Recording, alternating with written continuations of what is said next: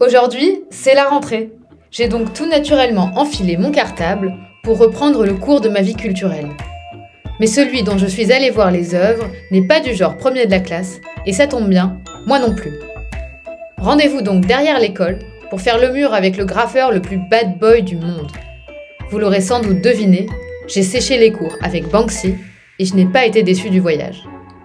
Mais qui a eu cette idée folle d'un jour emmurer Banksy? Qui a eu cette idée folle un jour d'inventer l'école? Car pour rappel, Banksy c'est un peu le Daft Punk du street art.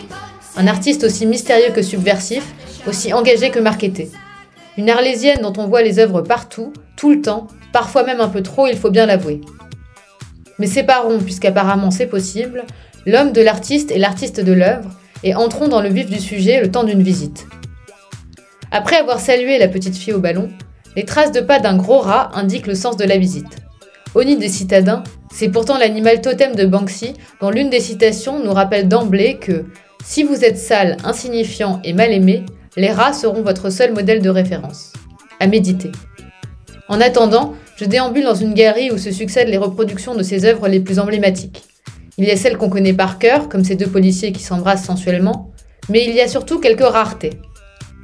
Point commun de toutes ces œuvres, elles interpellent et nous choquent volontairement, comme une alerte rouge teintée d'humour noir, nous rappelant que nous vivons dans un monde fait de guerre, d'écrans, de surconsommation et d'enfants qui pleurent sur nos chaînes de télévision.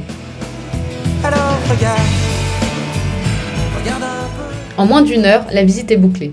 Je perds donc la trace de mon ratatouille punk pour la suite de l'expo. Car c'est en sortant de la galerie que l'expérience Banksy commence vraiment. Je m'explique.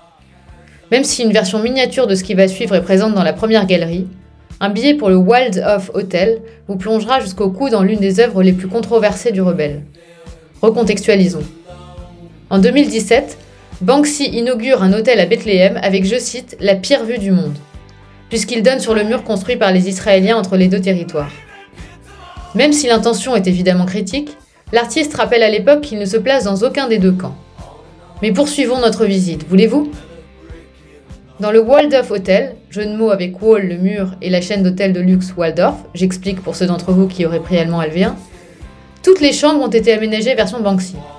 Une série d'œuvres qui monte crescendo jusqu'à la plus grande des suites, où l'on surprend un soldat israélien en pleine bataille de Polochon avec un combattant palestinien.